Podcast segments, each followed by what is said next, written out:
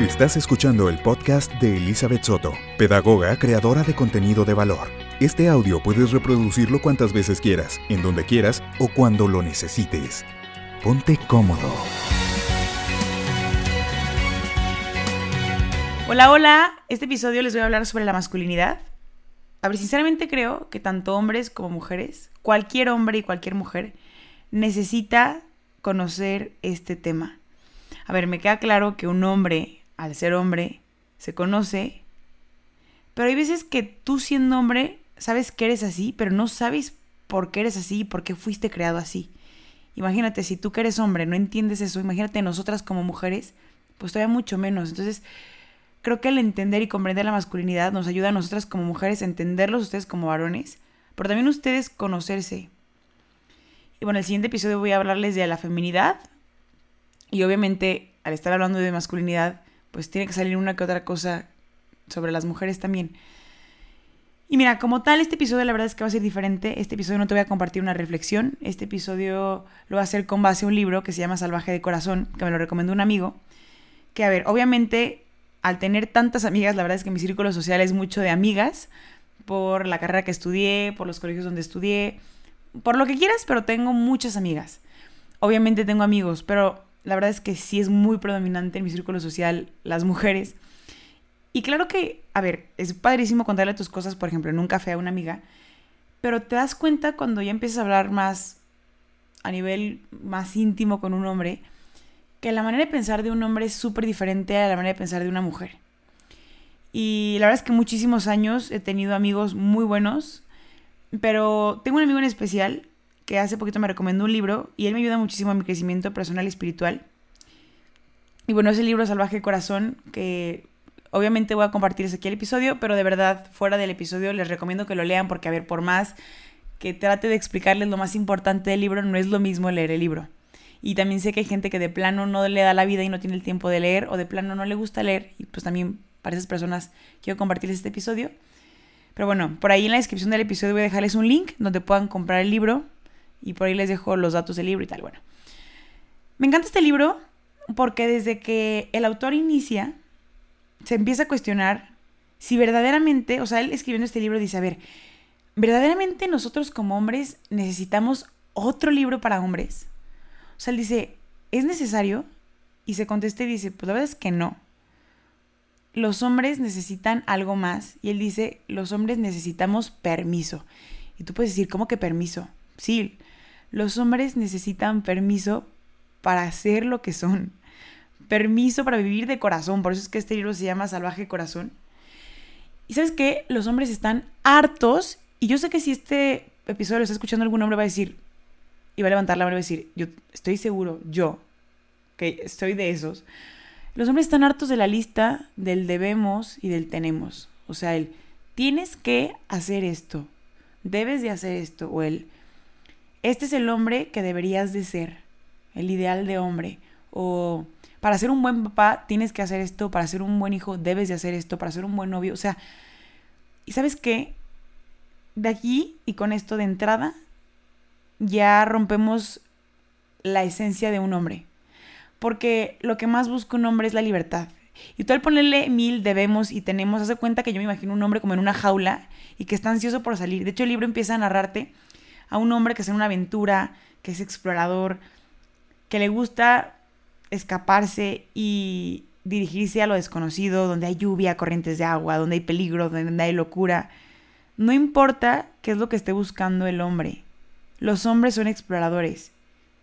Y también dentro de esa aventura, la verdad es que también están en busca de ellos mismos. Y yo creo que es el reto más grande que tiene un hombre. El entender qué onda con ellos mismos. Y sabes qué, o sea, concuerdo con esto que dice el libro porque mira, por ejemplo, te comparto, ahorita que estamos en cuarentena, sinceramente, a ver, yo por más que sea social y lo que quieras, la verdad es que no me ha costado tanto el hecho de no haber salido tanto tiempo de la casa.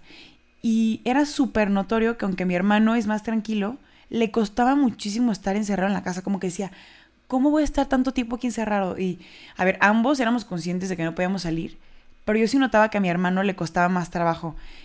Y después de leer este libro, como que empecé a comprender que la naturaleza del hombre es así, al hombre no le gusta estar encerrado.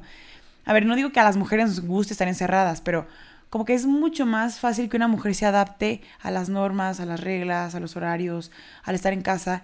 Y el hombre no, o sea, el hombre es de explorar tal cual, como dice el libro, es salvaje.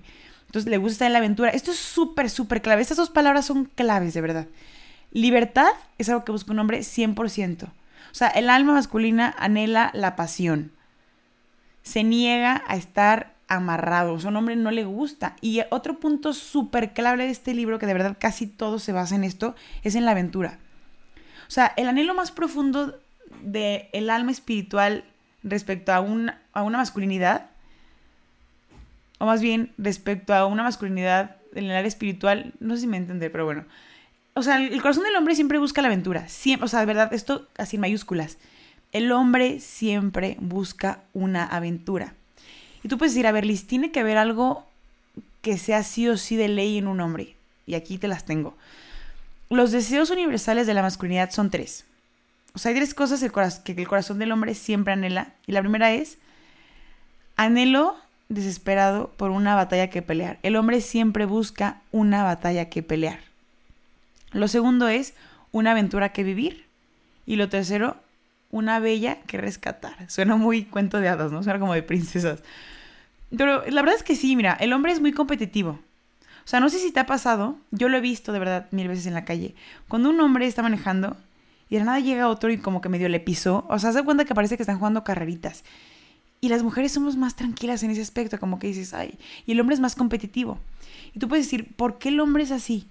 Dios creó al hombre así porque el hecho de que el hombre le guste la aventura, la batalla, el querer tener un anhelo por rescatar, como dice, a una mujer bella, esto hace que el corazón del hombre anhele proteger a una mujer y ser cabeza de familia. O sea, el hombre protege, y el hombre dirige, pero para eso se necesita carácter, ¿estás de acuerdo? Y no estoy diciendo que las mujeres no tengan carácter, hay mujeres que tienen muchísimo carácter y hay hombres que son muy introvertidos. No estoy hablando de temperamentos y de maneras de ser.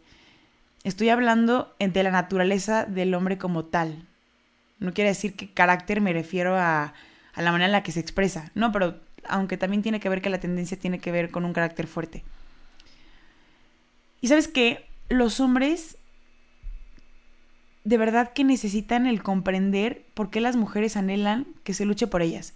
Los hombres tienen claro, y vuelvo a decirles, para los hombres que me están escuchando, los hombres perfectamente saben que algo pasa en una mujer que le gusta hacerse al rogar, que le gusta darse a desear, hacerse la difícil. O sea, a la mujer le gusta que la traten como una princesa y el hombre lo sabe.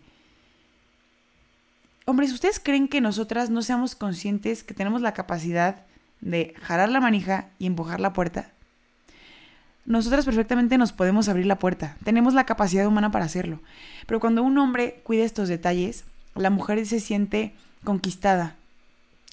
Y el hombre dice, ok, entiendo que te, que te sientes conquistada, pero ¿qué pasa en tu cabeza que, que quieras sentir eso?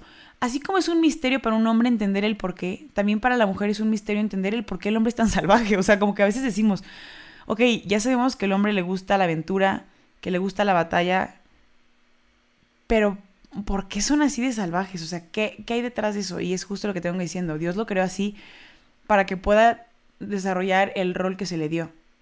Es más, piensa en las películas que les gustan a los hombres. A los hombres les encantan las películas de acción. O sea, mientras más sangre haya y aventura y suspenso, más padre para ellos. Y tú como mujer puedes estar viendo la película y decir, ¿qué es esto? O sea, qué horror. O sea, yo de verdad a veces voy al cine y cuando me toca ver estas películas, yo digo, o sea, me, me, estresa ver esta película porque me estresa ver que todos se están matando, me estresa, y el hombre disfruta muchísimo ver eso. Y la mujer es mucho más de ver películas románticas y de este tipo. Y el hombre también puede decir de que, ay, qué aburrido, o sea, ¿para qué me trae a ver esto? Algo así es. Otra cosa es, pon atención en las cosas que los hombres hacen en sus tiempos libres. Eso te habla muchísimo de su naturaleza. O sea, normalmente los hombres en sus tiempos libres, por ejemplo, sea el deporte que practiques, tú si eres hombre, el deporte que practiques, te puedo asegurar que lo haces en tus tiempos libres y algo tiene que tener de adrenalina que te guste, que te traiga, que te sea reto o que sea una competencia. Algo tiene que tener de eso. ¿Por qué? Porque estás llamado a eso, porque es tu naturaleza. Y también piensen en los niños chiquitos. Desde entonces se nota cómo es su masculinidad. Los niños chiquitos, sus aspiraciones son quiero ser un guerrero un policía. Y desde la manera en la que juegan se nota luego, luego, cómo es que el hombre tiene esa masculinidad desde chiquitito. Ahorita les voy a explicar ejemplos. Hay una parte del libro que te narra una foto. Es más, se las voy a escribir tal cual como viene, para que se la imaginen. Literal, textual, así viene. Te narra la foto de un niño de 5 años que trae un par de pistolas con sus fundas de cuero. Trae una camisa roja de vaquero. Y en la camisa trae dos caballos bordados con sus botas, un pañuelo y un sombrero de paja. Y hay niños que se visten así desde chiquititos, o los visten así. Y ahí decía, hay niños que no se lo quitan por semanas, porque para ellos no es un disfraz, es una identidad. O sea, yo creo que hasta culturalmente hay una manera, digo, y por algo el libro lo narra así, hay muchas partes del libro te describe como un hombre como que domador, un hombre que, que le gusta estar en su caballo y que le gusta la aventura y también te habla sobre una parte narra como un hombre que está entre la tormenta y entre la aventura. Simplemente es como estar entre la adrenalina y entre el tal cual tener las riendas, porque así como tiene las riendas de un caballo o de una moto, o de un coche y le gusta la velocidad, es lo mismito cuando lo reflejas a que al hombre le gusta tener las riendas de su vida. Al hombre no le gusta ser controlado. Los hombres odian, mujeres de verdad, odian ser controlados. Y mira, yo como pedagoga te puedo decir, a mí me ha tocado dar clases en preescolar, con esto que te platicaba del niño con el, niño vaquerito, con sus pistolas y así a ver, los educadores más modernos dicen que, las armas están prohibidas y que de verdad no le compren armas a los niños y que es malísimo comprarles pistolas. Oigan, los niños, y me consta, los niños, por más que no les compres pistolas, los niños hacen sus pistolas con papel, con pasto, con lo que, con piedras, con, con lo que sea. Esto ya viene en la naturaleza del niño. O sea, esto que dicen de que va a incitar a la violencia, oigan, la agresión es parte del diseño masculino. Oye, Liz, ¿qué onda con tu episodio? Súper machista. ¿Cómo que la agresión es normal en un hombre? A ver, no hablo de una agresión de golpear a una mujer o una agresión de ser grosero. Hablo de una agresión de ser salvaje, de tener esa furia, de tener ese carácter como hombre, de la figura masculina tal cual, de un varón. Si te fijas, las niñas nunca están jugando a pistolitas y ese tipo de cosas. ¿Cuándo has visto que las niñas estén jugando con Barbies y juegan a que se matan y que se golpean? No, las niñas le dan de, la tacita del té a la Barbie y la sientan y la pasean y, le compran ropa y... O sea, desde ahí también se nota, no voy a profundizar esta vez en la feminidad hasta el siguiente episodio, pero desde ahí se nota la feminidad, desde los roles. Y tampoco se trata de que una niña no pueda jugar con un caballito, con un carrito y que un niño no pueda tocar una Barbie. A ver, tampoco se trata de esto, pero la verdad es que en, en el noventa y tanto por ciento de las niñas tienen esta tendencia. O sea, yo sé que niñas un poquito más bruscas, pero la, o sea, por más que sea brusca, yo pienso como en un león, una leona, ¿no? Por más que la leona sea ruda, por así decirlo, o sea, feroz, a ver, la leona siempre va a ser más coqueta que el león. O sea, puede tener su carácter, es verdad, pero no, no quita que es, que es, tiene la parte femenina, que es muy diferente a la parte masculina. Y otra cosa que yo me fijaba en los niños, esto se ve desde chiquititos, es que desde chiquitos su masculinidad, fíjate, los hombres, o sea, cuando están chiquitos, cuando son niños, se aburren y se cansan súper rápido cuando tú les pones juegos que no tienen algo que tengan que ver con peligro, con competencia, o que tengan algo que ver con sangre y con guerritas. Como que cuando tú le dices a un niño, vamos a jugar, pero nadie, nadie se va a morir, nadie va a perder, nadie va a ganar, es un juego. Como que el niño dice, pues ¿qué sentido tiene eso? Lo mismito pasa cuando un niño crece y es un adulto. O sea, cuando no hay riesgo, cuando no hay un premio, cuando no hay algo por qué luchar, el hombre se aburre muy fácil. Y por ahí también el libro decía que en cada relación de vez en cuando es bueno o se necesita algo feroz. A ver, en español, ¿qué significa esto? Tú puedes decir, pues mi novio, Liz, es rarísimo. Te prometo que soy súper buena novia, no sé qué he hecho mal. O sea, de verdad, todo el tiempo estoy atenta a él, todo el tiempo lo estoy tratando de conquistar de verdad que le doy toda mi atención, le doy todo de mí. O sea, no sé qué es lo que estoy haciendo mal. De verdad que se me hace padrísimo cómo funciona la naturaleza humana, porque esto se da de manera automática y natural. ¿Sabes qué es lo que pasa? Que el hombre se aleja cuando alguien lo intenta conquistar. El hombre, por así decirlo, es un cazador. Él conquista. Si tú lo haces sentir como una presa, él va a decir, oye, yo no soy una presa, yo soy el cazador. O sea, hasta me das miedo, o sea, no, esto no está en mi naturaleza y el hombre se va, simplemente. Y puede que sí sea súper buena novia y que sea súper detallista y le des la atención que quieras a tu novia y seas muy buena. Pero es que esto no es porque él sea malo o sea bueno, su naturaleza la hace decir, aquí simplemente no, o sea, me siento raro, me siento extraño, no, no se me hace normal que una niña me quiera conquistar, ¿sí me entiendes? A ver, niñas, no significa que no, no puedan ser lindas y que no tengan detalles con sus novios, no significa esto, significa que todo el tiempo esto, un hombre simplemente se siente fuera de, de su lugar. Y lo mismo pasa con las mujeres. Cuando una mujer se da cuenta que deja de ser conquistada, o sea, cuando un hombre deja de preocuparse y ser detallista con una mujer y conquistarla y hacer una lucha por ella, la mujer se aleja. Porque es como una manera de protegerse. O sea, inconscientemente la mujer, cuando un hombre deja de luchar por ella, hombres, también se los digo, cuando un hombre deja de luchar por una mujer, la mujer también se siente rara y dice, yo no quiero conquistar, yo quiero que me conquisten, me siento rara aquí y se aleja. Entonces, cuando una mujer se aleje, checa si la has dejado de conquistar o si se has dejado de tener detalles con ella, que ella diga, mm, me siento rara, yo soy presa, yo no quiero casar. Y mujeres chequen si están tratando de conquistar un hombre, el hombre se siente raro y seguramente también se va a alejar.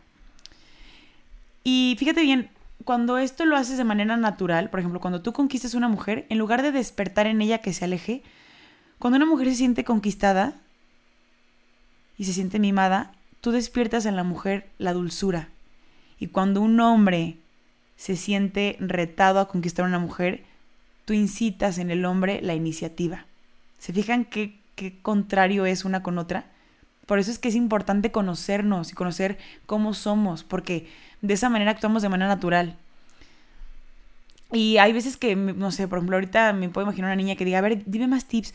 Oigan, justo creo que la invitación de este libro es dejarse de lado de estos tips y de estas herramientas. O sea, este libro nos está diciendo que si nosotros actuamos de manera natural, esto se da, este proceso se da. Yo noto que ahorita como que la cosa está muy forzada de, ay, le digo, no le digo, hago, no hago. Y mientras más le pienses, menos natural actúas y menos o es más probable que menos espontáneo salga tu masculinidad o tu feminidad. Más adelante voy a platicar de esto, pero sí creo que el hombre en esta sociedad, o sea, en los tiempos que estamos viviendo, algo puede que estemos haciendo como mujeres, que estemos incitando a que el hombre deje de ser masculino y empiece a ser un poco femenino. Ahorita les voy a platicar un poquito de qué les hablo. Pero bueno, todo hombre, esto es una realidad, todo hombre quiere desempeñar un papel de héroe.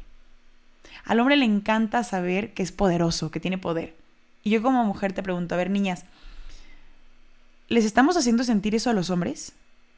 O sea, al hombre le encanta sentirse que puede, que es poderoso, que es un fregón, que... Un consejo que les voy a dar a las mujeres es, sorpréndete cuando él tenga detalles contigo. O sea, al hombre le gusta que tú le reconozcas lo que hace. No los reprimas. Cuando tú reprimes a un hombre, haz de cuenta que cuando tú lo reprimes, como su naturaleza es mucho más imponente, vuelvo, no de manera machista, o sea, imponente en el sentido bueno, si tú lo reprimes, lo mismo vas a hacer que se aleje de ti porque lo vas a asustar, va a decir, está rarísimo, es como por ejemplo, como en las manadas, o sea, dos leones no pueden estar juntos porque es, raro, o sea, lo mismo pasa, si tú te pones al tú por tú con un hombre, en lugar de despertar en él el que él te quiera conquistar, va a decir, esta se me pone al tope, oye, me asusta, pues obviamente me voy a ir de aquí. El hombre inconscientemente busca también ternura. Ahí te va. Otro punto importante es que los hombres dicen que anhelan ser probados para descubrir que tienen lo que se requiere. Te la voy a diluir. Mira, por ejemplo, en la guerra. ¿A qué se refiere con que les gusta ser probados? A los hombres, si tú los pruebas, como para ponerlos a prueba, a ver si son capaces de hacer algo, les encanta, una vez que pasan la prueba, descubrir que son aptos para esa prueba. Y yo te decía la guerra porque, por ejemplo, todo hombre tiene ese instinto, tal vez no, todos los que estén escuchando este podcast se quieran ir a la guerra, ¿no? Igual dicen de que el hombre, el zafo, yo no quiero ser hombre, entonces sí es así. O sea, es un ejemplo que te pongo. Pero el hombre cuando se quiere ir a la guerra, se quiere ir a esa aventura, quiere luchar. Pero los hombres no son tontos. Un hombre no se va a ir a la guerra sin armas. Lo mismo pasa con las mujeres. Mira, a un hombre le gusta que lo pruebes y saber que es un fregón y que puede contigo. Pero el hombre no es tonto, lo mismo pasa con esto de irse a la guerra. Haz de cuenta que la guerra eres tú y, obviamente te quiere conquistar, pero no se va a ir sin armas. O sea, no se va a ir así nada más con el puro uniforme. Necesita una granada, una pistola, un arma, algo. Entonces, esas armas, por así decirlo, transformadas en una relación, son las cualidades. Tú tienes que hacerle saber a un hombre, si, te hace guapo, dile, oye, estás guapo, o me gusta tu manera de ser, me gusta que seas de tal manera, qué trabajador, eres un tipazo. No sé, no tengo idea qué cualidad tenga la persona que te gusta, pero es súper importante que se lo haga saber un hombre porque de lo contrario, si el hombre no se siente seguro, el hombre no se va a meter en un terreno donde va a estar caminando sobre arena. O sea, el hombre si es verdad que quiere luchar por ti, si es verdad que le gusta la aventura, si es verdad que le gusta la conquista, pero el hombre también le gusta tener un poquito de seguridad del terreno en el que se está metiendo, por así decirlo. A ver, no te vayas al extremo y te la pases diciéndole todo el tiempo de que, ay, hola, de verdad estás guapísimo, eres perfecto, me encanta. No, porque también te está haciendo el otro extremo y lo que te decía, vas a despertar en el lugar de una conquista una decir lo mismo que te decía hace ratito, o sea, vas a hacerlo sentir como una presa y no le va a encantar. Es simplemente encontrar el balance, punto. Es más, déjate guiar por tu instinto como mujer. Tu feminidad te va a decir cómo hacerlo. O sea, de verdad que mientras más nos aprendamos a escuchar y nos conozcamos, esto se da de manera natural. Dios nos creó así. Todo está perfectamente planeado. Mira, y de esto que te venía platicando, si el hombre se da cuenta que no tiene las herramientas suficientes, o sea, que se requiere, y cree que no va a pasar la prueba, decide que mejor no lo va a intentar. Por más que te la hagas bonita, te la hagas guapa, diga, esta niña de verdad vale la pena, si él no se siente como con los requisitos, muy probablemente se va a alejar.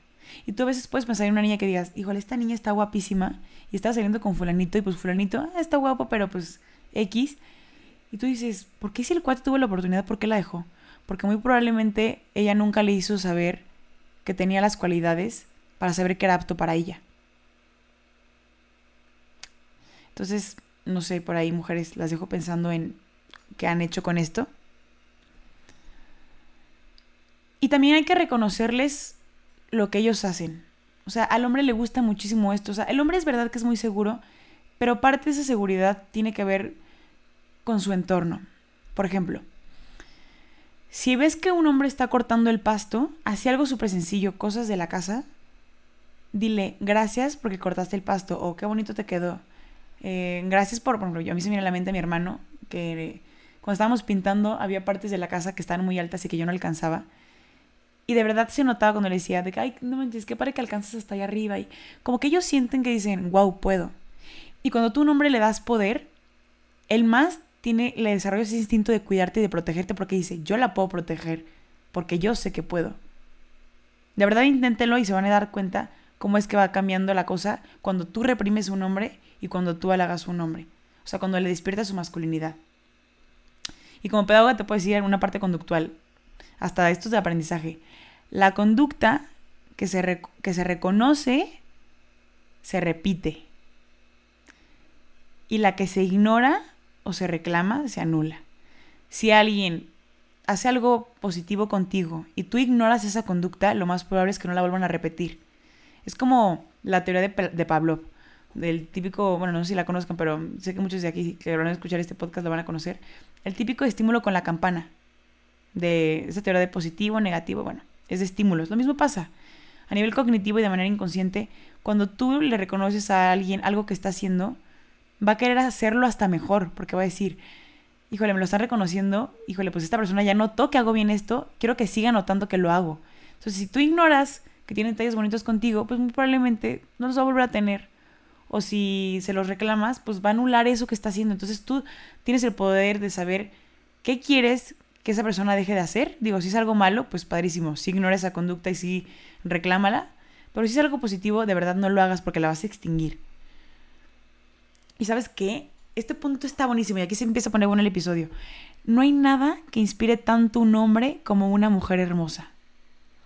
Volviendo al ejemplo de la guerra, hasta en las películas vemos cómo es que los cuates, estos chavos que van a la guerra, sacan su cartera, están a punto de irse ya al campo de concentración y se van a, la guerra y tal, y sacan la cartera antes de irse a la guerra y ven la foto de su amada, por así decirlo, de su esposo de su novia, y se inspiran viéndola y dicen, voy a luchar porque la quiero volver a ver o estoy luchando por ella.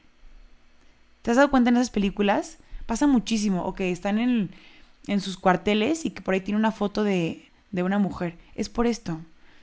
Porque el hombre le inspira muchísimo una mujer guapa. O sea, el hombre quiere ser el héroe, pero de una mujer guapa, de una mujer bella. O sea, el hombre le encanta eso, le encanta decir, yo la veo, me inspira muchísimo. Y el hombre, cuando hablamos de batalla, a ver, la batalla yo la quiero como, por así, eh, convertirla, como, para trasladarla más bien que la batalla puede ser hasta la vida. O sea, el hombre en la vida tiene que tener algo que lo inspire y una mujer es un motor. Entonces, imagínate, igual ahorita, yo el otro día estaba checando las estadísticas del podcast y la mayoría de las personas que escuchan el podcast tienen entre 18 y 30 años. Digo, escuchan de otras edades, pero así el porcentaje más alto era de estas edades. Entonces, a ver, yo sé que muchos tal vez no están casados, pero cuando te cases, mujeres, cuando ustedes se casen, ustedes van a saber qué hacer con lo que hace su esposo, si van a estar haciendo un hombre que tenga una autoestima muy alta o un hombre que lo van a tener súper reprimido y todo el tiempo lo van a estar anulando y lo van a estar haciendo chiquito. Mientras más chiquito lo hagas, más chiquito se va a creer y menos se va a sentir capaz de protegerte y de ser ese hombre que mereces o necesitas. Y sabes que un hombre que desea ser el héroe de una mujer, es más, ahí te va el ejemplo de Robin Hood. A ver, ¿qué sería de Robin Hood o el rey Arturo sin la mujer que amaban? O sea, estos cuates que son de aventura, pues claro, pues Robin Hood, o sea, 100% aventura. Los hombres solitarios pelean batallas solitarias. Si se fijan, un hombre no necesita una batalla que luchar, sino por quién luchar. Por ejemplo, yo pensaba en la película de Shrek, en la escena en la que está Shrek y el burro y van por la princesa y tal. A ver, se ve que están súper emocionados, luchando por la princesa, pero realmente el fin era ella. Hombres, piensen cuando las mujeres los van a ver. Por ejemplo, cuando están en un deporte. Yo que he entrenado muchas veces fútbol, en la prepa me tocaba, yo terminaba el entrenamiento y luego entrenaban los niños, o no me acuerdo si al revés, pero bueno, me tocaba ver entrenamientos de mis amigos. Y les prometo que para nada jugaban igual. Un hombre no juega igual, piensa en cualquier deporte, ya sea fútbol, sea, no sé, el deporte que sea. Sea, algo que, que involucre que tengas que lucirte, por así decirlo. No es lo mismo cuando un hombre está practicando con sus amigos y que hay puros hombres en el lugar donde están entrenando, que cuando ya hay mujeres viéndolos. El hombre, claro que le encanta la aventura, sí, de eso que está entrenando, sí, de eso que quiere tal cual meter un gol o quiere del deporte que estés pensando que lo esté logrando. Sí le gusta la aventura, pero lo que más le apasiona es sorprender a una mujer. Y no me voy a dejar mentir, hombres. Del deporte que pienses, el que sea, piénsate, imagínate a ti entrenando con tus amigos. Ahora trasládate e imagínate haciendo exactamente lo mismo, pero que te está viendo la niña que te gusta. O sea, si logras ponle meter ese gol o eso que sea el logro, te puedo asegurar que te va a dar más orgullo porque te está viendo ella. Y esto pasa también en la vida de un hombre. O sea, el hombre, la mujer juega un papel fundamental en la vida de un varón. Y con la mujer pasa lo contrario. No toda mujer quiere una batalla que pelear, pero toda mujer anhela que peleen por ella. O sea, una mujer, al ver a un hombre, o sea, ponla ahí en las gradas, viendo lo que está haciendo, volviendo al ejemplo de los deportes, volviendo al mismo ejemplo del fútbol, cuando el niño que te gusta está metiendo un gol, tú dices, wow. Y todavía voltea y te lo dedica, o no sé. Dices, wow. O sea, porque a la mujer le halaga muchísimo ver eso. Yo me acuerdo, les voy a contar una historia. Cuando tenía novio en secundaria, me acuerdo que mi papá me decía que después de las 10 de la noche no podía hablar por teléfono. Y no me acuerdo si una noche cumplía mes, año o era mi cumpleaños. Algo, algo especial era y, y pues mi novio no quería colgar conmigo, ¿no? Estaba chiquita, estaba en secundaria. Y me acuerdo que mi papá me decía, es que no puedes. Entonces me acuerdo que él le habla a mi papá y le pide permiso, que si podía hablar conmigo 10 minutos más yo me sentí súper apreciada por él. O sea, el ser apreciada, que persigan a una mujer y que luchen por ella, eso despierta muchísimo la feminidad de una mujer. O sea, eso despierta, el, yo saber que le costó y que estaba luchando por mí y que por más que se fuera la regla, yo sentí bonito como que él tuviera que hacer algo extra a pesar de lo que ya estaba extravestido, ¿sabes? Pidiendo permiso o que le costara. Eso es lo que pasa en la mujer. Y también creo que de manera natural, el hecho de que tú te aprecies y te gusta que luchen por ti, el hombre también te valora más. Porque dice, esta mujer se aprecia, pues algo tiene que ella misma se quiere, que yo también me incita a yo también quererla. Y un error enorme de los hombres es, ¿te acuerdas que te he hecho muchísimo hincapié en que al hombre le gusta la aventura? Así como la aventura es esencial en un hombre, un error que cometen muchísimo los varones es, hombres, ojo, la mujer quiere ser cómplice de tu aventura, pero la mujer no quiere ser tu aventura. Y creo que el error que cometen mucho los hombres es que hacen de una mujer su aventura. Que tal cual hasta a veces dicen de que, ay, esa mujer fue una aventura nada más. A, a, la mujer no le gusta eso. O sea, a la mujer le gusta compartir contigo logros, aventuras, echarte porras, divertirse juntos, juntos, pero no que ella sea tu aventura. Y mucho menos en el plano sexual. O sea, a la mujer no le gusta ser una aventura, de verdad. La mujer, o sea, hace cuenta que estás creando en ella un escudo cuando tú haces eso con ella. Hombres, tengan muchísimo cuidado en ese aspecto.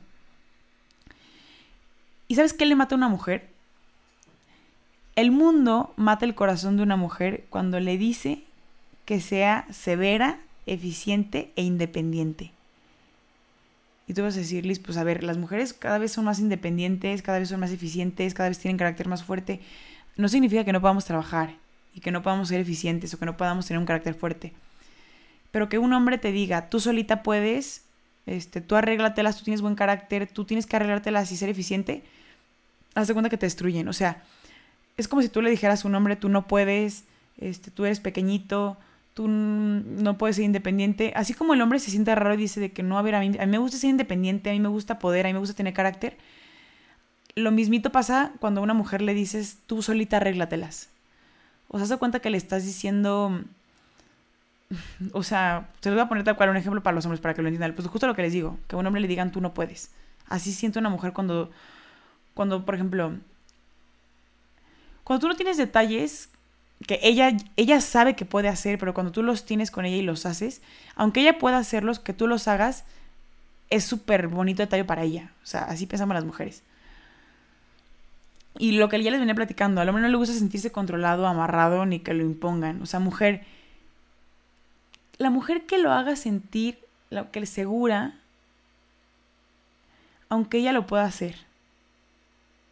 O sea, a ver, que siento que no me voy a entender. Ahí le va. A ver, si al hombre le gusta sentirse controlado, no le gusta, perdón, sentirse controlado, amarrado, ni que le impongan, a la mujer tampoco le gusta sentir que está insegura y que no pueden hacer nada por ella. Por ejemplo, para dar a entender esto mejor, porque creo que ahí se me lengua trabó, la lengua trabó. Mi hermano, Luis David, eh, el otro día me acuerdo me quedé sin gasolina en periférico.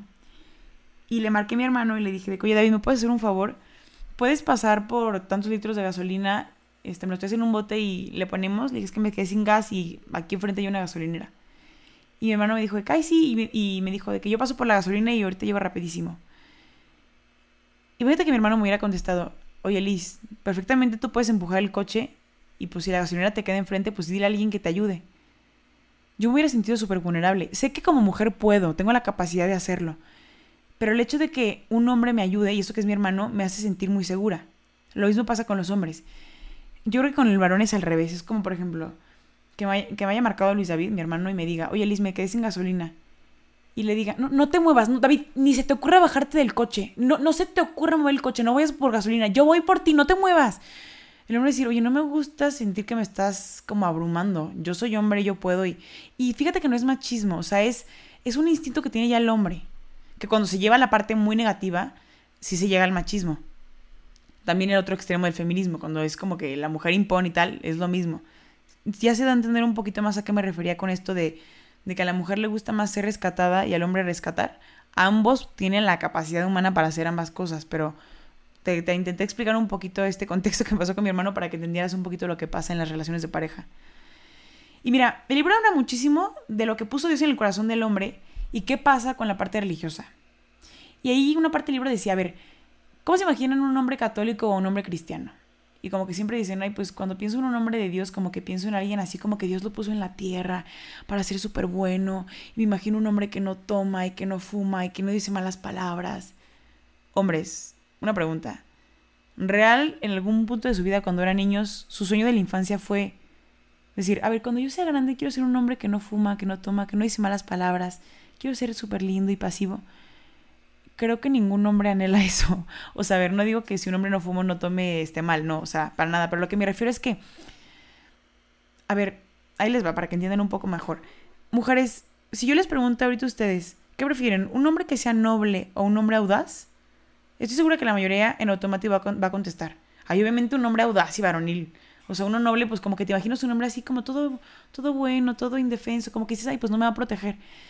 Pero creo que ahí sí cometemos un error las mujeres, porque dentro de la distorsión que tenemos como masculinidad, a veces por querer buscar protección y por querer buscar una figura masculina como tal, no hay que confundir la nobleza porque, a ver, ¿por qué no querrías un hombre bueno? ¿Sabes? O sea, las mujeres a veces tienen, tienen y sienten más atracción por un hombre varonil y audaz, pero a la larga, después de años en su matrimonio, dicen que en su matrimonio no encuentran comprensión, porque sus esposos son muy fríos. O sea, que de tan varoniles, o sea, son como muy fríos y, y creo que ahí es donde empieza la masculinidad tóxica.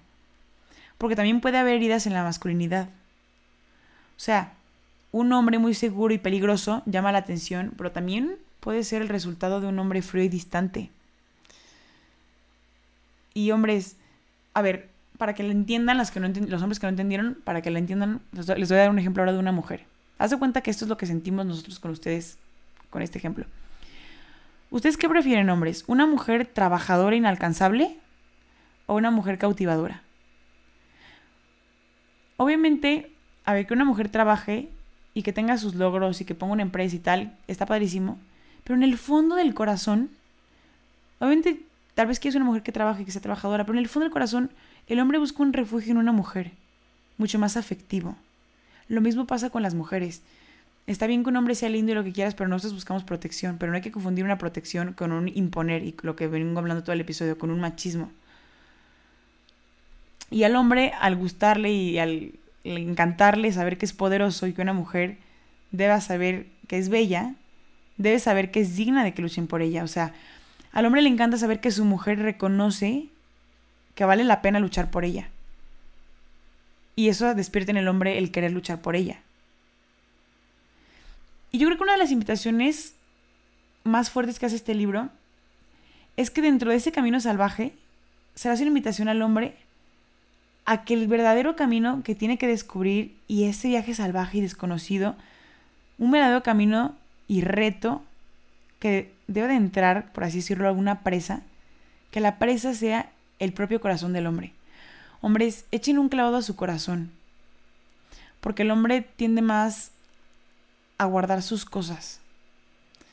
Y a ver, me queda clarísimo que un hombre no a cualquiera le cuenta sus problemas, o sea, el hombre de verdad es súper elitista en a esta persona le abro mi corazón y le cuento mis cosas íntimas. Y las mujeres somos mucho más de hablar, o sea, las mujeres hablamos más y le contamos más cosas a nuestras amigas. Los hombres sí es verdad que cuentan cosas a sus amigos, pero no le cuentan todos sus problemas a todos sus amigos. O sea, los hombres se guardan mucho esto. Entonces, claro que a la mujer a veces le duele saber que no tiene alcance el corazón de un hombre. O sea, como que dice, me gustaría que me compartieras parte de tu intimidad. O sea, yo sé que no te encanta hacerlo, pero a la mujer le gusta tener esa parte para comprenderlo. De hecho, si tú llegas con un hombre y, lo empiezas a contar mil problemas, el hombre de manera natural no sabe qué hacer con tanto problema, como que dice, ¿qué hago con esto? O sea, porque la mujer es mucho más comprensiva. O sea, si tú, hombre, le cuentas un problema a una mujer, seguramente la mujer, en lugar de provocar en ella el, ¡Ah! no manches, me está contando muchos problemas, no sé qué hacer, no, al contrario, vas a despertar en la mujer el, lo quiero ayudar, lo quiero comprender, quiero apapacharlo. Eso despierta ser una mujer, pero un hombre no. un hombre, si tú lo llenas de problemas, el hombre va a sentir que tú eres parte de ese problema y lo vas a alejar. Así es la naturaleza del hombre, así somos. Y sabes qué, también pasa muchísimo que muchos hombres se avergüenzan de su papá. La típica frase, y justo literal, así textual, en el libro que decía, eres como tu papá. De que, uff, como si fuera algo malo. Y sabes qué, yo creo que sí muchas heridas de un corazón herido de un hombre son las heridas del papá, porque esto es esencial, porque es el reflejo de su masculinidad. Y el libro lo que hace es enfocar que la verdadera masculinidad, o sea, el núcleo de tu masculinidad, sí es verdad que tienes un reflejo de tu papá, pero el verdadero núcleo de tu masculinidad está en la persona que verdaderamente es a tu imagen y semejanza, o sea, Dios. Cuando tú centras tu masculinidad en Dios, es muy diferente que cuando la centras en una persona terrenal y humana que se comete, que comete errores, perdón, y que se equivoca. Entonces, hombres, los invito a que sienten su masculinidad en Dios. Y vas a decir de que, ay, qué mocha. Oigan, a ver, estoy intentando hacer el episodio lo más práctico posible, este, pero la, la verdad es que el libro sí habla muchísimo de esta parte. No platico todo, de hecho, por eso quiero dejarles esta parte más como espiritual y personal a que ustedes lo lean en el libro.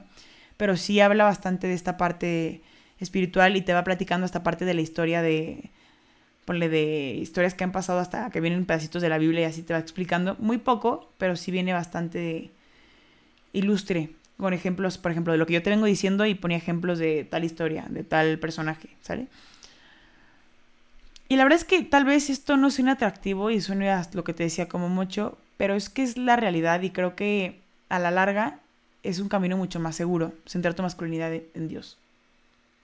Porque sabes qué, a ver, verdaderamente Dios tiene una personalidad guerrera, o sea, tiene una personalidad de impulso, una personalidad que lucha y por lo que más lucha es por nuestra propia libertad. Eso es, hay algo, cuando hablamos de violencia, hablo de una, una violencia sana, no una violencia de golpes, no, a ver, hay algo violento en el corazón de Dios que impulsa y que mueve, y es el amor. Y tú como hombre también tienes ese impulso de amar. Y yo creo que el mensaje que siempre se comparte es ama. O sea, el corazón del hombre tiene un impulso entre, dentro de eso salvaje que tiene. Es sí, soy salvaje porque quiero amar. Ya sea en ese momento a su novia, a su papá, a su mamá, a su familia, a su esposa, no tengo idea. Pero el hombre, dentro de ese salvajismo, por así decirlo, hay amor en su corazón. Entonces es cuando puedes hacer la relación que tiene tu paternidad con tu masculinidad, pero una paternidad divina, por así decirlo. Y tú puedes decir, Ailis, pero a ver, o sea, no entiendo esta parte que dices de Dios. O sea, haz de cuenta que Dios tiene una novia. Y Dios no deja de luchar por esa novia. A ver, ¿qué estás diciendo, mujer? Escúchame para que entiendas. O sea, Dios es un amante y un celoso, y su celo es por los corazones de la gente, por todos nosotros y por nuestra libertad. Por ejemplo, ahí te un ejemplo. Aquí termina si pensabas que este pensamiento era machista y que, es, o sea, de verdad para nada, este pensamiento es mucho más por la lucha de la libertad de un ejemplo de la masculinidad, como un padre. O sea, el, por así decirlo, la novia de Dios es, o sea, nosotros. O sea, Dios siempre está luchando por nosotros y por que nosotros seamos libres y por protegernos y por cuidarnos. Ahí está su parte masculina, su masculinidad. Y hay una pregunta que obsesiona y que vuelve loco a todos los hombres, y es que el hombre comienza a morir cuando abandona sus anhelos. Y de verdad aquí se empieza a poner muy bueno, porque creo que a partir de aquí es cuando ya despierta todo lo que, a mi punto de vista, era lo más importante del libro. Porque mira, ¿te acuerdas que yo todo el episodio te vengo hablando de que al hombre le gusta la aventura? Ya te expliqué como la base para que puedas entender así lo que se viene bueno. Es que, imagínate que, a ver, el anhelo del corazón de un hombre, al ser salvaje, es como, por ejemplo, te voy a poner el ejemplo de un león en una jaula. ¿Tú crees que un león que está en la selva, que lleva 10 años en la selva, va a cazar igual que un león que lleva 10 años en una jaula? El hombre pasa exactamente lo mismo. O sea, este león que de manera natural cazaba y era feroz y luchaba y se iba de, eh, de cacería y ¿Tú crees que va a ser igual que el león que está encerrado en la jaula? Este león se acostumbró a que le dieran las cosas, a que esté encerrado, le, le durmieron, perdón, sus estímulos naturales que tenía. O sea, en lugar de ser un león, lo vas a convertir en un gatito. Y lo mismo pasa con los hombres. Los hombres están perdiendo su masculinidad porque en lugar de estar luchando por ella, con sus hijos, por su familia, en el trabajo, hay hombres que se la pasan todo el día frente a la televisión, frente al celular y frente a la computadora. Y esto está destruyendo la masculinidad. O sea, ya tenemos hombres que viven más temerosos que violentos. Vuelvo a lo mismo, una violencia sana, una violencia que, que despierte en ellos el poder trabajar, el poder ser activos. O sea, hay hombres que todo el tiempo están temiendo en lugar de ser valientes. Y la mayoría de las mujeres, gracias a esto, viven una constante resignación. O sea, ya están renunciando a la esperanza de encontrar un verdadero hombre. Como que dicen, pues ya no hay hombres de verdad. O sea, como que... Pero es porque en el día a día creo que el hombre se está acostumbrando a, algo que, a lo que no fue llamado y a lo que no fue creado. O sea, el hombre que se pierde en deportes, intercambiando, por ejemplo, acciones todo el tiempo en internet, en la bolsa. Pero ¿sabes por qué lo hace? O sea, un hombre que tú lo pierdes y dices, ya, está perdidísimo en los deportes, es que no es por culparlos, pero un hombre que todo el tiempo y todo el día está lleno de trabajo y de rutinas tediosas, el hombre busca espacios donde despierte su parte masculina. Y por eso el hombre dentro de esos rangos o esas horas laborales que tiene largas, busca decir, el día de voy a ir a entrenar, voy a ir a jugar fútbol. Porque quiere un partido, quiere competir, quiere despejarse si, el, si al hombre y mujer no le permites que tenga esos espacios con sus amigos, con sus deportes, con esa parte que despierte en él el reto, es que el reto después vas a ser tú. Si tú no permites que el hombre despierte esa parte masculina de estar compitiendo con alguien más, por ejemplo, en unas carreritas, el reto ahora vas a ser tú. Entonces, tú tienes que permitirle al hombre, por eso te decía tanto hincapié en la parte de la libertad, al hombre gusta sentirse libre. Si no se le permite al hombre competir con otros hombres, por ejemplo, yéndose de pesca, de cacería, lo que te decía, las carreras, los deportes, va a competir con su pareja o con sus hijos. Esto es ley. O sea, el hombre se va a hacer más violento si no le das libertad. El hombre necesita estos espacios. Ya en el siguiente episodio vamos a entender y vamos a buscar y vamos a cuestionarnos qué es lo que busca una mujer. Así como el hombre busca cosas, la mujer también busca cosas y busca espacios. De, de manera súper diferente a los hombres. Y no es coincidencia que por eso muchos hombres caigan en las aventuras amorosas. Y a veces ni siquiera por amor, es más, ni siquiera por sexo, sino por su propio reconocimiento de su masculinidad, por la aventura. Por eso es que el hombre tiene mucha tendencia a caer en esto. Mujer, si no le permites vivir la aventura de manera natural, él va a buscar otro tipo de aventuras.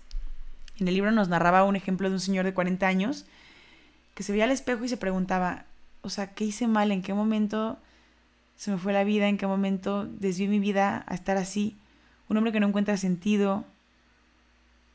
O sea, no sabe qué onda ya con los anhelos de su corazón. Va a buscar de una u otra manera el anhelo que busca su corazón. Y otro, otro escape que buscan mucho los hombres es la pornografía. ¿Por qué? Porque cuando el hombre ve pornografía, la pornografía lo hace sentir hombre. Porque hace despertar en él esa aventura eso prohibido de que estoy viendo pornografía. Entonces, el hombre, en el fondo también, cuando ve pornografía, sí lo hace sentir hombre sin ni siquiera exigirle nada. Y sabe que aunque no sea real y lo está haciendo a distancia, en el fondo el hombre dice y sabe que algo está mal, pero no sabe qué es. Y por eso es que el hombre también cae a la infidelidad, porque seguramente, fíjate, dentro de una jornada laboral de trabajo larguísima, si el hombre no tiene espacios para despejarse y sacar su masculinidad y su aventura y su competencia con alguien más, pues va a tener muy seguramente problemas con la pareja y por eso terminan ese tipo de problemas. Así tal cual textual lo narraba en el libro. Y la verdad es que sí coincido y se me hace un poco lógico el, el pensamiento de lo que nos compartían. Y ahora vamos al mayor temor de un hombre. ¿Cuál es el mayor temor de un hombre? A ver. Nos, nos platicaba en el libro una historia en la que estaba un cuate a punto de salir a una obra de teatro y que estaba lleno el auditorio. Y, él empezó a tener mucho miedo. Y tenía miedo a quedar expuesto, a ser descubierto. El hombre tiene miedo a esto. Tiene miedo a, estar expuesto, a ser descubierto, a que se vea como un impostor y que no es un hombre de verdad. A ver, es verdad que al hombre le encanta como la adrenalina. Por ejemplo, este cuate que está a punto de, de hacer una obra de teatro que estaba llenísimo el auditorio. Pero en el fondo también tiene miedo de que las cosas no salgan bien. Entonces, eso es el mayor temor de un hombre, el miedo.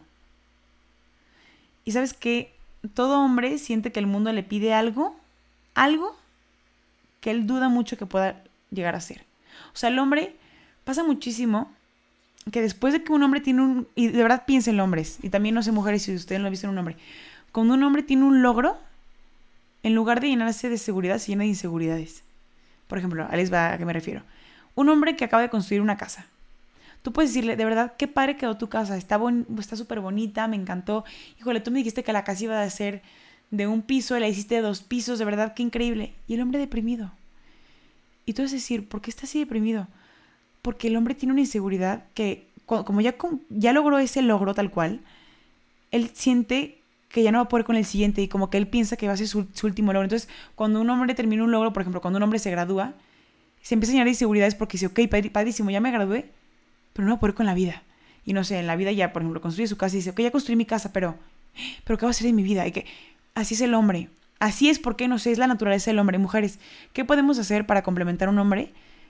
Todo el tiempo anímalo. O sea, anímalo a decirle, padrísimo, de verdad que increíble. O sea, hazlo. Él, sabe lo que hace, pero hazlo ser consciente de esos logros que hace. Y le vas a dar mucha más seguridad. No lo hagas sentir menos con sus cosas. O sea, al hombre le gusta que, que, que valoren sus cosas. O sea, si el hombre tiene ahí cosas guardadas rarísimas, respétalas. O sea, muestra interés por sus cosas, respétalo. Para él son cosas importantes. Acuérdate que somos diferentes. Tal vez tú como mujer dices, ay, qué raro. Así somos. Somos diferentes y hay que entenderlos. Y hay que cuestionarnos. Suena como si fueran cosas, pero, a ver, somos personas, pero ¿para qué sirve un hombre? O sea, cuando se conoce para qué se creó algo, se conoce su propio propósito en la vida. Y el deseo, el deseo revela el diseño y el diseño el destino y son tres en un nombre. La primera es explorar. Con esto vamos a ver para qué sirve un nombre, por así decirlo. Explorar, construir y conquistar. Y con estas tres, el hombre fue hecho para gobernar, para someter, para fructificar y para multiplicar.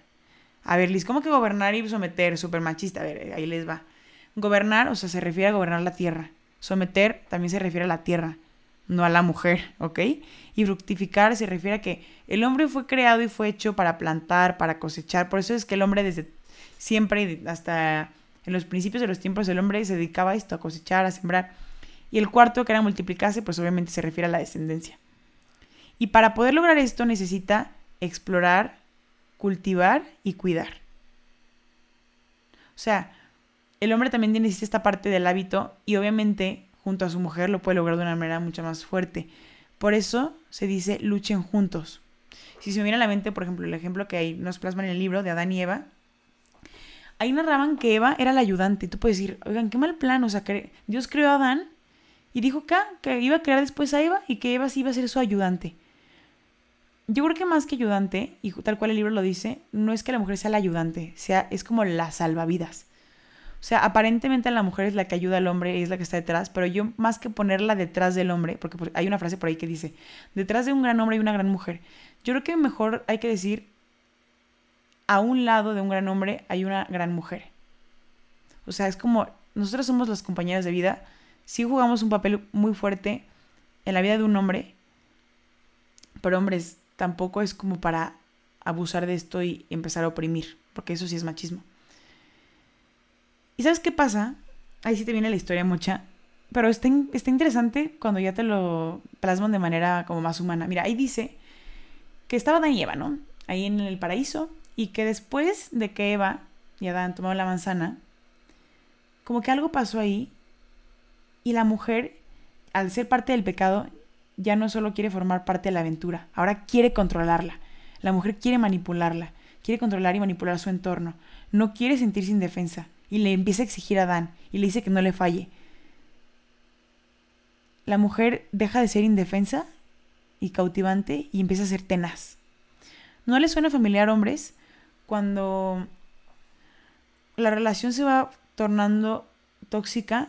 Es cuando las mujeres empiezan tal cual a ponerse imponentes, manipuladoras, a controlarse. Pero ¿sabes por qué la mujer hace eso? Y hombres, voy a dar un tip. La mujer cuando se pone manipuladora, tóxica, tenaz y ya no se pone como tan indefensa, es un mecanismo de defensa que tienen las mujeres cuando se sienten indefensas. Si tú dejas de conquistar a una mujer, la mujer se va a sentir insegura y como se va a sentir indefensa, va a intentar controlarte. Si tú tienes una mujer conquistada y eres atento con ella, la mujer no te va a manipular nunca. Acuérdate, si tú quieres a una mujer que no te controle, tú tienes que conquistarla. Mientras más conquistada y mimada tengas una mujer, o sea, que la papaches, que seas detallista, que estés atento a ella, que la estés conquistando y que le muestres atención e interés, la mujer no se va a sentir indefensa y no va a tener la necesidad de ponerse manipuladora y controladora. Entonces, después de que pasa esto que te platico de Dani y Eva, se dañó también la esencia del hombre. Y el hombre dejó de luchar y de pelear por los suyos y empezó a pelear, pero con los suyos.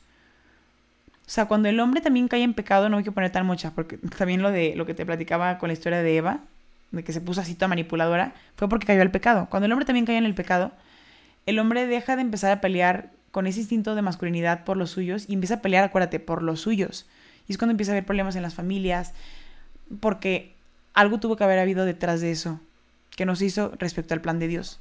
Si te fijas cómo va teniendo relación muchísimo la, la, parte natural de la persona con la teología, a mí me impresiona muchísimo cómo tienen relación. Y hay un punto en el que el hombre empieza a fingir. Y el hombre, después de todo esto que le pasa, empieza a fingir una vida perfecta, todo es de aparentar. Y el hombre se hace mediocre y solo empieza a coger las batallas que está seguro que va a ganar. Ya no se arriesga. Ya no va a las aventuras o sea, si tiene mucho riesgo, como que dice, híjole, ya me la pienso más. Respecto a la princesa de la que hablábamos antes, sí, puede que la rescate, pero ya no va a luchar tanto por una mujer virtuosa. O sea, el hombre deja de luchar. Ya no quiere luchar por esa princesa porque creen que ellas son las que los tienen en la jaula. O sea, el hombre, después de que la mujer se empieza a poner manipuladora y se empieza a poner como obsesiva y empieza a, como a ponerse así con ellos, el hombre dice, ya no quiero luchar por una mujer porque me da la impresión que las mujeres me quieren tener en una jaula. Hombres, es que lo que pasa es, son los mecanismos que ustedes crean en una mujer. Acuérdense, esto de verdad tatúenselo y de verdad esto va a dejar de pasar. No dejen de conquistar a una mujer y esto va a hacer que no se alejen ni que se pongan manipuladoras. Y mujer, no dejen de cautivar a un hombre o sea, si tú empiezas a imponerle un hombre, el hombre te va a dejar de conquistar y te va a dejar de buscar y te va a dejar, o sea, esto, esto es de manera natural, esto no es, son moditas ni nada, esto pasa de manera inconsciente, pasa aquí y en China. Así funcionamos los seres humanos. Y tú como mujer, lo que te puedo dar de consejo es que hagas es, dale batalla a su hombre, no hagas a un hombre mediocre, o sea, impúlsalo a trabajar, reconocen su trabajo, dile, tú puedes, qué padre que hiciste esto, mételo a la vida de aventura, acuérdate la palabra clave, aventura. Cuando tú tienes un hombre entretenido en la aventura, que sea trabajar, que no sea mediocre, lo impulsas, le dices que qué padre, que lo que está haciendo, el hombre en automático va a decir, esta mujer me está alentando a hacer lo que yo estoy llamado a hacer, o sea, ser hombre, ser mi figura masculina, y ahí sí te va a ver como un premio, a decir, si lo logro, voy a tener a esta mujer. Acuérdate que el principio te decía que el hombre siempre quiere buscar por una mujer bella. Te lo estaba diciendo todo el episodio como la princesa, ¿no? Por así decirlo. Y o sea, cuando fueron pasando los años, fue pasando el tiempo, la gente se ha dado cuenta que sí, el hombre es mucho más fuerte, por así decirlo, de carácter, pero la fuerza no, no siempre es el resultado y no siempre es la opción. Porque nos hemos dado, como, nos hemos dado cuenta como personas que la fuerza, no solo la física, también la verbal, nunca va a llevar a algo bueno. No importa qué tipo de violencia sea, pero es una forma de incluir el miedo. Cuando una persona es violenta y muestra fuerza física o verbal, en el fondo, también voy a exponer esta parte de la parte masculina, la masculinidad fuerte, violenta, o sea, siempre detrás, siempre detrás de eso hay un miedo. Cuando el hombre tiene miedo se pone violento, pero ahora sí una violencia negativa. Por eso les hablaba que hay que cuidar mucho el rango entre una masculinidad sana y una masculinidad tóxica. Y siempre detrás de un miedo hay una herida. Y todo hombre lleva una herida. Y saben que creo que, y no solo lo, pienso yo, también venía esto en el libro, ahí venía que la herida más fuerte que puede tener un hombre es la herida de un padre. Por eso es que el libro se centra mucho. Por algo, a ver, cuando un hombre tiene una herida directamente de su papá, tiende a ser la herida que más le duele. Y por eso es que el libro aterriza esas heridas a curarlas y a sanarlas vistas desde una masculinidad, vistas desde el parte de Dios. Cuando tú dejas de, de centrar las heridas que te hizo tu papá, para tu papá terrenal, y empiezas a aterrizar esas heridas con tu paternidad divina, que es Dios, tú le ves una, o un giro a tu vida, es, es completamente distinto a la manera de ver las cosas. Y el hombre empieza a tener miedo cuando empieza a cuestionarse de esas heridas. El hombre empieza a tener unos cuestionamientos. Después de que se da cuenta de esa herida, el hombre es muy normal que empiece a hacerse cuestionamientos como quién soy, qué debo hacer, a dónde voy, qué voy a hacer de mi vida, tengo miedo. Y lo peor que le puede pasar a un hombre es tener miedo. Porque cuando un hombre tiene miedo, el miedo hace que se adapte a su entorno, al entorno que está viviendo. Lo peor que le puedes hacer a un hombre es hacerle sentir miedo no hacerle sentir un hombre miedo a tu lado, o sea, es lo mejor que le puedes hacer. Cuando un hombre a tu lado siente miedo, se va a alejar de ti, porque el hombre no puede con el miedo. O sea, el hombre ve, como una amenaza el sentir miedo. Y en lo que más hay que tenerle miedo es al proceso de adaptación de una casa, de una escuela o de un trabajo. ¿A qué me refiero con esto? Los niños desde que están creciendo es como de no toques ahí, no brinques, no, no, no, no grites, no hagas, no. El hombre es salvaje de corazón desde chiquitito y en la casa ya lo están reprimiendo de que no toques, no brinques, no hagas. De verdad, como pedagoga te digo, es lo más en el mundo que el niño juegue con tierra, se embarre. Deja que desde niño sea lo que es, su esencia como hombre. Obviamente hay que ponerle límites. Pero dentro de esos límites, a ver, una mujer se adapta mucho más a las reglas. El hombre es mucho más salvaje. O sea, hay que cuidar la parte masculina de un hombre. No se la repriman desde chiquititos. Porque ya se la están, perdón, se la están reprimiendo. Ahí te va, en la parte de la escuela. El niño llega a la escuela, llega al colegio y todo el tiempo le dice, no puedes hablar, cállate, no hables, no hagas, reglas, fájate, no hagas. Otra vez volvemos a lo mismo, le quitas tu parte masculina, lo reprimes. Repito, hay que tener límites, está bien. Personas civilizadas, pero por más, mira, es más, yo estuve trabajando en un colegio que era de puros hombres, aquí en Guadalajara es el Cumbres. Es impresionante cómo los hombres están como changos en el receso. Por más que quieras tenerles disciplina, ok, diles, en clase igual y no pueden estar jugando, pero en el, receso se nota su masculinidad, o sea, están como locos, como cabellos desbocados. y por último, en la tercera etapa, en el trabajo, cuando el hombre entra en una, etapa de adaptación y le empiezan a poner en su trabajo horarios, límites, fechas de entregas, estrés, tal, el hombre vuelve a lo mismo, se siente controlado y va perdiendo su masculinidad poco a poco. Entonces, esas adaptaciones los hace parecerse a las mujeres. Y eso es súper importante. Porque creo que es algo que está pasando muchísimo. Es lo que te decía al principio del episodio que te iba a decir, que creo que me parece súper importante. Creo que es una de las partes del libro que más me llamó la atención. Que las adaptaciones actuales que están poniéndoles o imponiéndoles más bien a los hombres están haciendo que cada vez se parezcan más a las mujeres. Porque las esposas quieren adaptar a los hombres a ser como deben de ser en la casa. Y las mujeres somos súper diferentes a un varón. O sea, imagínate, llega tu esposo de, no sé, del fútbol, todo lleno de lodo, de trabajar o tal. Y no, no, no, no, no, toques, no, no ensucies, no. A ver, mujer, no le quites al hombre su esencia de hombre. O sea, si tú eres femenina y tú eres más cuidadosa, eso está en tu naturaleza. No hagas al hombre femenino, él es masculino. A ver, tampoco se trata de ser unos marranotes y que tengan un cochinero, no, pero sí hay que dejarlos ser como son porque está en su esencia, no hay que, no hay que extinguirlos. Es como si un hombre quiera ser una mujer toda ruda y toda la mujer es mucho más linda y mucho más tierna, mucho más... es femenina, es cuidadosa. Tampoco hay que convertir a las mujeres en varones, o sea, es exactamente lo mismo. Entonces no hay que empezar a tratar a los hombres como princesitas, por favor, porque sí creo que hay mucha distorsión por todo esto. Ni los hombres saben qué onda con la masculinidad ya. Y por eso yo creo que también hay, o sea, si te fijas, las mujeres somos mucho más sensibles. Y yo ahí sí levanto la mano y digo, por eso me encantó el libro, porque en lo personal sí considero que lo que viene en el libro y la manera de pensar coincide muchísimo. Yo soy súper chillona. O sea, las mujeres, ahí les viene el libro que, que las mujeres somos mucho más, más sensibles, que lloran. Entonces, si tú como mujer le cuentas un problema tuyo a un hombre y le dices, no, es que de verdad, te juro que, híjole, vi una película y lloré y me encantó, o tuve tal problema y tú empiezas a llorar, no esperes que el hombre llore. O sea, el hombre, al contrario, Dios lo hizo fuerte y lo hizo más firme para cuando tú estuvieras en una debilidad, el hombre te protegiera y al contrario, te alentara a estar bien, te o sea, te dijera, puedes estar bien, yo te voy a proteger, vas a estar bien conmigo. Mírate que Dios nos hubiera creado a los dos ahí, todos, todos chillones y, oye, pues obviamente por naturaleza la mujer busca el complemento y el complemento es eso, por eso es que mujeres no obligan a los hombres a ver películas románticas y los pongan a llorar y los hagan así dramáticos como son las mujeres. O sea, no digo que todas las mujeres sean dramáticas, pero sí tienen mucha más tendencia que los varones ok, si te quiere acompañar una película linda, romántica, padrísimo, qué romántico. Tú también de vez en cuando acéptale una película de drama, de suspenso o de estas de acción. Pero también, hombres, no quieran forzarnos a ver ese tipo de películas porque a nosotros no nos interesan. O sea, hay que ceder, es una, es una donación constante, pero no hay que querer hacernos como mujeres o como hombres, porque somos muy diferentes. Y ya para cerrar, quiero compartirles algo. Si se dan cuenta con todo lo que les dije en todo el episodio, creo que algo que nos va a ayudar muchísimo es cuestionarnos cómo es Dios. Yo creo que es el episodio más largo que he grabado. Yo sé, llevo una hora. Perdón, pero este episodio lo requería. Cuando tú te cuestionas cómo es Dios, fíjate bien cómo es que Dios crea un complemento perfecto. Y con esto cierro.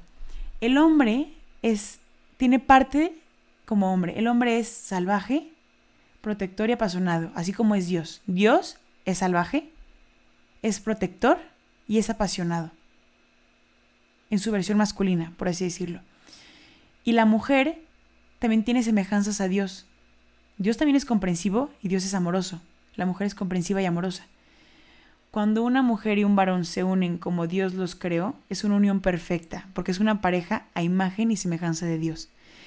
Quiere decir que si tú como hombre fuiste creado a imagen y semejanza de Dios, en tu masculinidad pura como Dios te creó, y te unes con una mujer en su feminidad pura como Dios la creó, también esa imagen y semejanza de Dios, juntos, por lógica de ecuación, van a ser la unión perfecta, porque ambos hacen una pareja a imagen y semejanza de Dios. Y esa es la invitación de este episodio. Ya el siguiente episodio les voy a platicar un poquito de la feminidad y bueno, pues espero que les haya servido este episodio. La verdad es que sí fue un episodio súper fuera de lo común. Eh, de ahorita que están en cuarentena, yo sé que hay mucho más tiempo para escucharlo. Si no, yo sé que más de alguno por ahí igual sí está trabajando y se lo echó en la oficina, en el tráfico, o no sé, haciendo la limpieza en la casa, no tengo idea, o lo escucharon en partes. Pero bueno, cualquier cosa, ya saben que me pueden escribir en mis redes sociales. Estoy en Instagram, que es la única red social que uso, como Elizabeth Soto 6. Y me pueden ahí escribir acerca de este episodio y sobre todo cuando voy a hacer el siguiente, que va a ser de feminidad, que va a ser también de, libro, por si lo quieren leer, se llama Cautivante. Va a ser el siguiente, por si lo quieren leer para la siguiente semana, también pueden escribir, ¿sale? Bye.